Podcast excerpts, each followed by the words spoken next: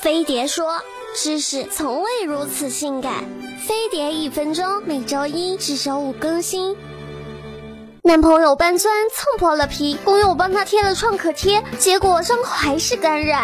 哼，肤浅的人类，创可贴又不是面膜，怎么贴都安全。创可贴不是什么伤口都能贴，它只适合刀切伤、割伤、玻璃划破伤这样切口整齐、出血不多又不深的小划伤。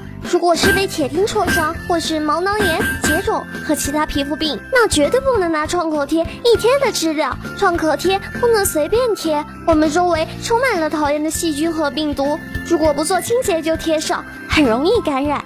如果受伤的是指尖、膝盖、手肘之类经常运动或者面积不大的部位，我们可以先把创可贴的两头分别沿着中心线剪开一厘米，然后掀开保护膜，把四个角分别往关节两端贴。